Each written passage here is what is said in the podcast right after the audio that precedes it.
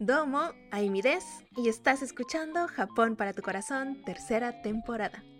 Japón para tu corazón es un podcast para ti que eres amante de la cultura japonesa para que te lleves un pedacito de Japón para tu corazón. Mucho gusto si vas llegando y bienvenido de vuelta a todos mis amigos y amigas de Japón para tu corazón. Muchas gracias por acompañarme en este nuevo episodio donde te vengo a contar acerca de la mayonesa en Japón. Fíjate que me dio hambre hace rato y me fui a la cocina, agarré un paquetito de estos de atún, fui al refri, saqué la mayonesa y tuve un momento como de...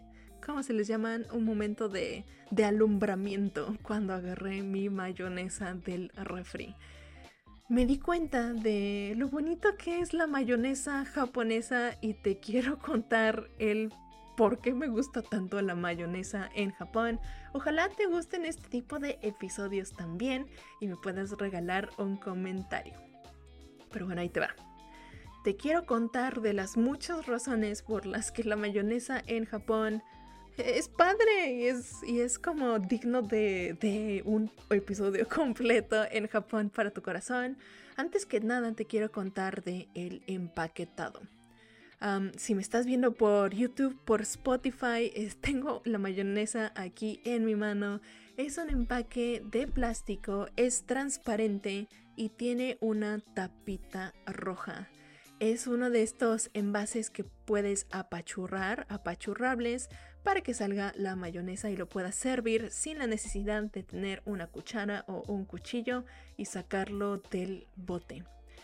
es un diseño de mayonesa que creo que es general en Japón. Muchas marcas utilizan este diseño apachurrable. Hoy en día es difícil que en Japón encuentres una mayonesa en un envase de vidrio, un envase diferente a la que te estoy mostrando aquí en pantalla. Si me estás escuchando por otras plataformas de YouTube, te exhorto a que me visites por ahí en Instagram o en TikTok. Te voy a estar subiendo videitos por ahí también, como este, imagen ilustrativa de lo que es la mayonesa en Japón. Ya sabes que por ahí me encuentras como arroba Japón Corazón, todo junto y sin acentos para que me puedas escribir también de paso un mensajito, me va a dar mucho gusto saludarte. Em, eh, te quiero contar que la mayonesa que tengo aquí conmigo es mi favorita, es una marca que se llama Kewpie. Es una marca de, de una monita, por cierto, una muñequita desnuda. Es una muñequita muy famosa en Japón, que por cierto no es japonesa, pero muy famosa en Japón, especialmente por esta mayonesa. Hagan de cuenta, como la muñequita de trapo está en México, que todos conocen, pues hagan de cuenta casi casi tan famosa como esa muñequita de trapo en México, pero icono de Japón. Eso es lo que es Kewpie. Kewpie se llama la, la muñequita y bueno, por ende también la mayonesa que carga esa muñequita también se llama Kewpie. Kewpie mayonesa, así se le llama a esta mayonesa en Japón. Esta tapita roja es de lo primero que te quiero platicar la tapa roja de esta mayonesa Kewpie eh, se le conoce como doble tapa y la estoy quitando ahorita. ¿Por qué se le conoce como doble tapa? En japonés se le dice daburukyapu. Y es porque puedes sacar la mayonesa cuando la pachurras, lo puedes sacar ya sea del hoyo más chiquito, más delgado para hacer como pues figuritas y letras en tu comida cuando la sirves o lo puedes sacar la mayonesa de directo del envase y cuando lo sacas directo del envase, la mayonesa sale en forma de una estrella y te permite pues hacer unos oventos bien bonitos. Apachurras la mayonesa y te sale a manera de estrella. Haz de cuenta como si cuando haces un pastel y le pones como la crema batida de figurita, pues haz de cuenta tal cual, pero con la mayonesa. Se me hace una particularidad súper japonesa, pues digna de contar, bien bonita, para que cuando vayas a tu súper japonés puedas este, buscar esta y probarla, porque es divertido tenerla a la mano. Como que te regresa tu, tu niño tu niña interior, ya sabes. Pero bueno, la particularidad la mayonesa japonesa no se queda ahí. Eh, por supuesto tiene otras particularidades y la siguiente de la que te quiero platicar es acerca de los ingredientes. Sabrás que la mayonesa está hecho de tres ingredientes principales que son huevo, aceite y vinagre. Pues las mayonesas en general alrededor del mundo se hacen con estos tres ingredientes, pero los japoneses tienen como su kodawari, se llama como su, su receta original, y es que en lugar de utilizar todo el huevo completo, utilizan únicamente la yema. Y esto hace que las mayonesas en Japón sean como más... En japonés decimos ajigakoi, ¿sí? Y ajigakoi significa como tener un sabor un poquito más potente, más, más fuerte. Inclusive estaba viendo, pues en YouTube, ya sabes que me gusta estar ahí perdiendo el tiempo. Bueno, deja perdiendo el tiempo, preparando los episodios como informándome para no meter la pata equivocadamente en los episodios.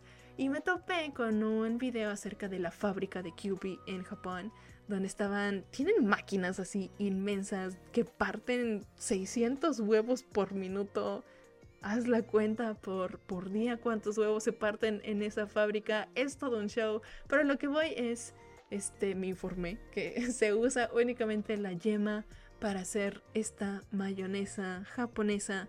Lo que hace que el sabor sea diferente al que posiblemente tú consigues en tu súper más cercano. Otro ingrediente que lo hace especial al parecer es que se usa vinagre de arroz y en otros países pues se suele utilizar vinagre de, uva, que creo que es uno de los más comunes en, en Europa. Por ejemplo, si me estás escuchando de por allá. Pero bueno, la mayonesa en Japón, ingredientes especiales que lo hacen tener un sabor peculiar pero cuéntame, ¿ya has probado la mayonesa japonesa, la mayonesa Kewpie? Se ha hecho un poquito más, más de nombre, más famosilla internacionalmente en estos últimos años, así es que se me hace que hasta eso la puedes ya conocer. Regálame un comentario si ya conoces esta mayonesa Kewpie, si ya la has probado, te gustó, se te hace diferente, se te hace lo mismo, quizás ni te gusta la mayonesa, déjame un comentario ahí si me estás escuchando por YouTube, si me estás escuchando por otras plataformas, ya sabes, ahí está el mensaje que me puedes enviar de voz, me va a dar mucho gusto escucharte. Así que el día de hoy te estoy platicando de mi amor por la mayonesa Kewpie, la mayonesa que sí o sí tengo en el refri, se empezó a comercializar en Japón en 1925, se dice en marzo, inclusive en Japón. Pues aquí que ya estamos platicando y te quiero echar el pilón en Japón, hay un día de la mayonesa que fue creado por esta empresa de Kewpie Mayonnaise. Y como te decía, la mayonesa en Japón, esta mayonesa particularmente en Japón, se empezó a comercializar en el mes de marzo y como fue como la primera mayonesa en Japón, tomaron el número uno. Así es que el primero de marzo es el día de la mayonesa en Japón. Es el dato curioso del día que no sabías que necesitabas. ¿Qué tal? Y bueno, hasta aquí llega el episodio. Ojalá te haya gustado este episodio de reflexión también. Ojalá te hayas llevado algo nuevo. Kyomodomo, arigato. Ya sabes que Japón para tu corazón es un podcast para ti para ti que eres amante de la cultura japonesa, para que te lleves este pedacito extra de Japón para tu corazón. Si te gustó el episodio, me encantaría que te lleves un poquito más acerca de la cultura japonesa escuchando otro episodio del podcast. El día de hoy te quiero recomendar el primer episodio de esta temporada donde te cuento acerca de esta palabra que es domo. Domo, arigato. Domo, aimides. Este domo te cuento en el primer episodio de esta temporada. Te voy a dejar el link aquí abajo para que te animes a escucharlo. Y muchas gracias por escucharme. Hasta aquí me harías el día si le compartes este episodio a alguien que aún esté por conocer acerca de la mayonesa japonesa, a tu comadre, a tu compadre, a quien le guste Japón. Y nos vemos en la siguiente. Matane.